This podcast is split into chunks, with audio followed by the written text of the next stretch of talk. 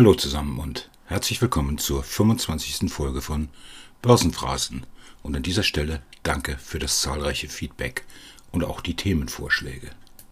Heute ist Dienstag, der 7. September 2021 und zu Beginn der obligatorische Hinweis. Die Originallinks zu dieser Folge findet ihr wie immer auf der Internetseite börsenphrasen.de und der übliche Disclaimer, dieser Podcast gibt immer meine private Meinung wieder und ist zu keinem Zeitpunkt als Anlageempfehlung zu verstehen. Und heute geht es um Zalando und den Aufstieg in den DAX. Gestattet mir zu Beginn die bissige Bemerkung, dass Zalando der einzige von zehn DAX-Aufsteigern ist, der mit einer News auf DGAP den Aufstieg feiert. Für alle die, die die Gesellschaft nicht kennen, ich glaube, es sind die wenigsten, aber ich zitiere trotzdem folgende eigene Unternehmensbeschreibung. Zalando ist Europas führende Online-Plattform für Mode und Lifestyle. Im Jahr 2008 in Berlin gegründet, bietet Zalando heute rund 45 Millionen aktiven KundInnen in 23 Ländern Produkten aus den Bereichen Bekleidung, Schuhe, Accessoires und Kosmetik. Das Sortiment umfasst weltbekannte internationale Marken ebenso wie lokale Labels und so weiter und so weiter. Und jetzt zu den Phrasen und damit zu der Meldung. Zalando steigt in den DAX auf. Berlin, 3. September 2021. Die Zalando SE wird mit Wirkung zum 20. September in den DAX Deutscher Aktienindex aufgenommen. Diese Entscheidung wurde heute Abend von Contigos globalem Indexanbieter Stocks Limited bekannt gegeben. Der DAX ist der wichtigste deutsche Aktienindex, umfasst die größten börsennotierten Unternehmen in Deutschland. Zalando ist seit 2015 Teil des MDAX und wird nun 13 Jahre nach Gründung des Unternehmens Teil des deutschen Leitindex. Boah, das geht ja richtig runter. Und deshalb weiter. Zalando-Mitbegründer und Co-CEO Robert Gens sagt, wir sind stolz auf das, was das Zalando-Team in den vergangenen Jahren aufgebaut hat. Gemeinsam haben wir ein Start-up, das aus einem Keller heraus Flipflop verkauft hat, zu einer europaweiten Plattform mit rund 45 Millionen KundInnen entwickelt und die wirklich großen Chancen liegen noch vor uns. Unser Erfolg ist tief in der Zalando-Kultur verankert, die auf Vertrauen, Transparenz und Unternehmertum basiert, sagt Mitbegründer und Co-CEO David Schneider.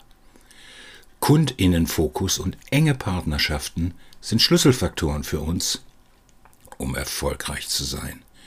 Wir testen und skalieren laufend neue Ideen, um das kollektive Potenzial der Modebranche zu erschließen.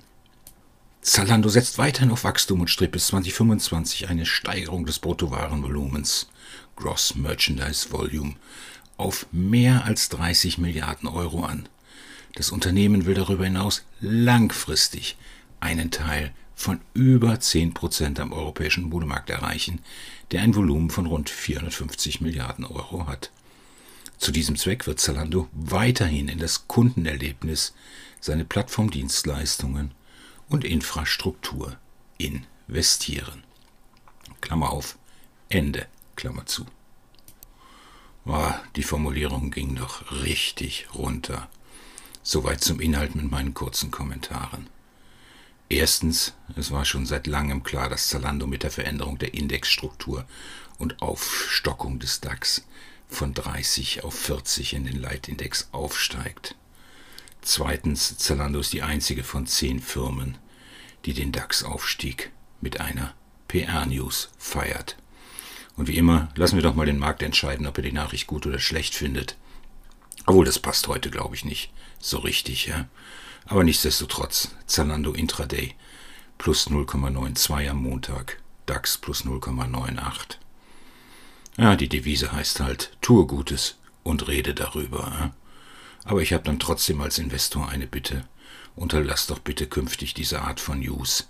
Die professionellen Kapitalmarktteilnehmer und alle die, die sich für Zalando interessieren, die wussten das schon vorher und haben sicherlich auch diese Meldung am Wochenende gesehen. Ja klar, beim Börsengang hat keiner gedacht, dass Zalando 2021 in den DAX aufsteigt. Aber wenn Corporate News, dann bitte zum operativen Geschäft. Danke. Und das war Börsenphrasen für heute. Wenn es euch gefällt, dann abonniert diesen Podcast, damit ihr keine Folge verpasst und sprecht mit euren Freunden über diesen Podcast und empfiehlt ihn. Und wie immer, wenn ihr Anregungen, Kritik habt oder auch Themenvorschläge, dann schreibt mir gerne eine Mail an podcast@ börsenphrasen.de. In diesem Sinne, danke und schau bis zum nächsten Mal.